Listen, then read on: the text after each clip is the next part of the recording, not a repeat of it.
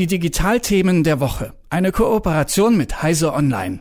Der Digitalpakt sollte eigentlich ein Boost für die Digitalisierung an unseren Schulen sein, doch so toll lief das bisher nicht. Manche Schulen haben ein, zwei Smartboards und Lehrerinnen und Lehrer, die sich weigern, die Dinger zu benutzen.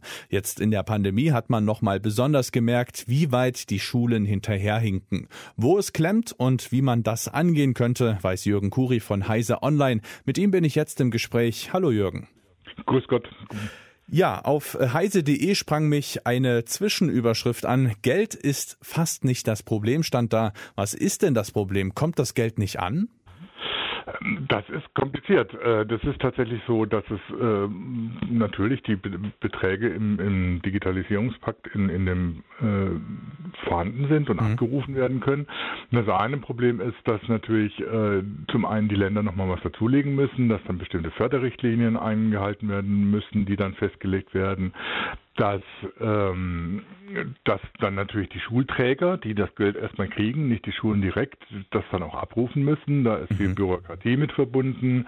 Ähm, die, die Förderanträge müssen gestellt werden, damit die äh, auch äh, dann tatsächlich das Geld kriegen. Da muss geguckt werden, was, für was setzt man es überhaupt ein. Und da hapert es an allen Ecken und Enden, nicht nur weil viel Bürokratie da ist, sondern weil natürlich auch teilweise das Personal fehlt, um überhaupt festzustellen, was brauchen wir und wie mhm. kriegen wir das und was machen machen wir dann damit?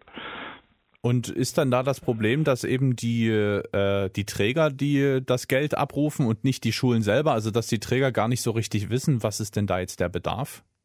Ja, das ist eines der großen Probleme, dass natürlich die Schulträger ähm, erstmal sagen oder so, ja gut, jetzt haben wir Geld und äh, können das natürlich ausschütten, aber die wissen ja teilweise überhaupt nicht, was die Schulen da äh, konkret brauchen, wie die Situation vor Ort ist. Das heißt, da müsste eigentlich eine, direkt eine enge Abstimmung laufen, äh, was eine einzelne Schule braucht, äh, damit der Schulträger dann sagen kann, ja gut, dafür gibt's dann dieses Geld aus dem Pott. Mhm. Ähm, und diese Aufgabenverteilung, die funktioniert irgendwie nicht richtig. Das, das ist, hängt an allen Ecken und Enden, dass tatsächlich die Abstimmung nicht äh, klappt, dass die Schulen teilweise auch gar nicht nicht sagen können, was sie brauchen, weil sie es nicht wissen, weil mhm. sie keine, keine Erfahrung haben, keine, keine IT-Kenntnisse haben. Das heißt, sie wissen nur, sie brauchen schnelles Internet und müssen dann gucken, wie sie wissen aber zum Beispiel nicht, wie verteile ich denn das schnelle Internet überhaupt in die Schulklassen und, mhm. und ähnliches.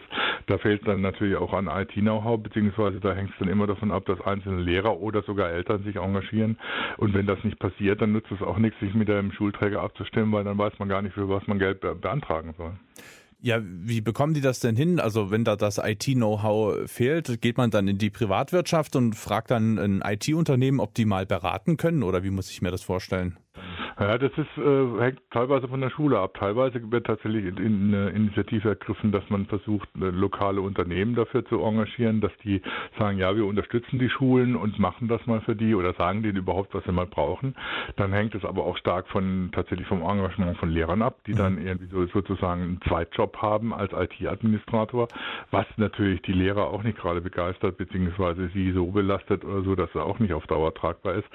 Bis hin dazu, dass zum Beispiel Arbeitsgruppen von Eltern sagen oder so, okay, dann kümmern wir uns mal drum, wie das geht und was man da machen kann, was jetzt auch nicht die, die äh, Idealvorstellung ist, weil die Eltern ja jetzt nicht irgendwie der Schule sagen sollen, wie sie ihr, ihr Geschäft zu machen haben und auch das freiwillig machen. Das ist zwar dann äh, als soziales Engagement vielleicht zu begrüßen, aber mhm. es ist natürlich nicht, nicht der Punkt, wo man sagen kann, äh, die IT-Administration an der Schule soll durch privates Engagement von Eltern erledigt werden. ja.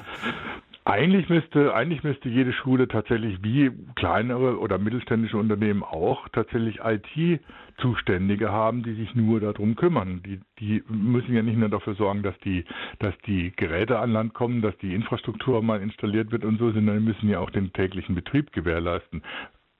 Sicherheit ist da natürlich auch eine ganz große Frage oder so, die, um die sich jemand kümmern muss und das kann man nicht einfach mal so nebenbei erledigen. Mhm.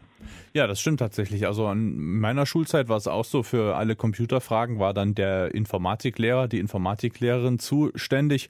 Kann mich nicht erinnern, da mal irgendwelche anderen Experten von außerhalb gesehen zu haben. Sehr alles doch ja sehr auf Kante genäht. Das ist sehr auf Kant genäht und äh, kann eigentlich so auf Dauer nicht, äh, nicht bleiben. Man hat es ja jetzt in der Pandemie gesehen. Ähm, das war jetzt nicht so überraschend, dass man mal irgendwie gucken muss, wie äh, Fernunterricht oder Digitalisierung in Schulen überhaupt aussehen kann. Und die Pandemie hat es natürlich nochmal direkt vor Augen geführt, dass es da an allen Ecken und Enden hakt. Was jetzt nicht dazu geführt hat, dass man sagen wir, in grundsätzliche Konzepte gegangen ist und sagen, ja gut, Digitalisierungspakt für die Schulen ist schön und gut. Wir müssen gucken, dass wir eine dauerhafte Finanzierung von IT-Support für die Schulen kriegen. Mhm. Dazu muss man natürlich fragen, ist natürlich auch immer die Frage, man redet ja immer von Digitalisierung, äh, auch Digitalisierung in Schulen. Man muss natürlich auch immer zusätzlich fragen, wozu brauche ich das denn jetzt konkret? Ähm, Digitalisierung an sich ist ja kein Wert oder an, an, an sich gut, sondern sie verfolgt ja immer ein Ziel, mhm. um Sachen zu vereinfachen, um Sachen besser machen zu können und ähnliches.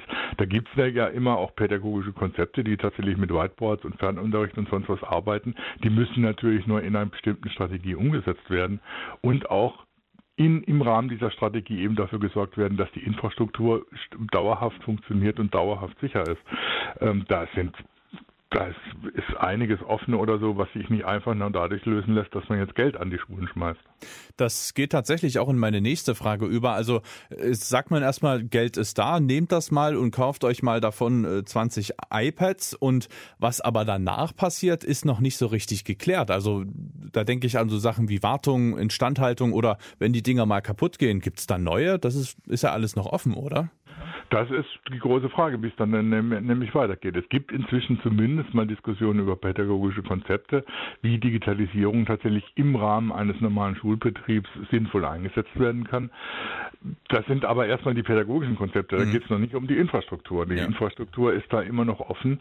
Ähm, es ist ja vielen, auch Schulleitern zum Beispiel, gar nicht klar. Sie installieren jetzt zum Beispiel, haben einen schnellen Internetzugang, installieren ihr WLAN dass sie sich darum kümmern müssen, dass es nicht einfach so mal installiert ist und dann funktioniert, sondern dass man da Updates fahren muss, dass man gucken muss, dass die Sicherheitsrichtlinien äh, eingehalten werden, dass es überhaupt Sicherheitsrichtlinien gibt, mhm. dass man, wie man damit umgeht, wenn Schüler ihre eigenen Geräte mitbringen und nicht Geräte der Schule benutzen und ähnliches. Das sind ja Fragen, die nicht mit einmal äh, erledigt sind, sondern äh, dauerhafte Probleme der Digitalisierung darstellen, die auch jedes Unternehmen kennt, die jeder privat zu Hause sogar kennt, weil er sich ja auch immer darum kümmern muss, dass mhm. die Rechner, dass der Router äh, abgesichert sind. Und das muss natürlich in den Schulen auch gemacht werden. Und das wird eben nicht zu leisten sein, wenn man das einmal mal so den Lehrern als äh, zusätzliche Aufgabe für ihre Freizeit aufdrückt. Hm. Jetzt interessiert mich zum Abschluss noch ein Blick von dir in die Zukunft. Denkst du, dass man das bald doch irgendwie hinbekommt? Wir wollen ja mal jetzt nicht zu schwarz schwarzmalerisch äh, sein. Äh, was ist denn noch zu lernen für den Kultus, äh, damit das dann ja relativ bald doch mal irgendwie klappt?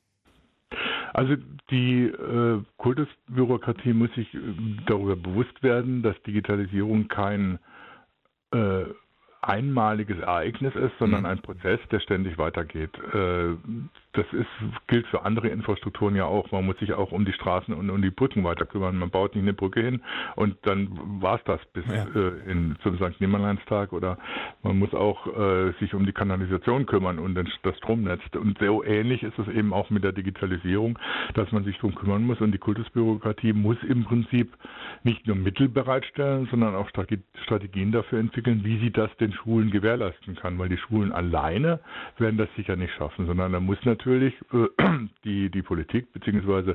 die Verwaltung eingreifen bzw.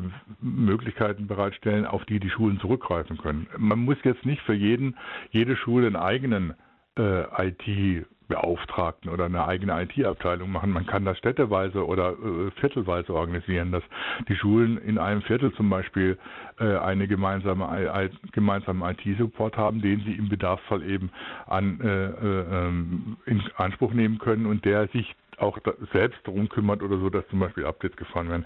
Das sind Sachen, die müssen in der Verwaltung erledigt werden und in Abstimmung mit den Schulen dann durch, durchgeführt werden.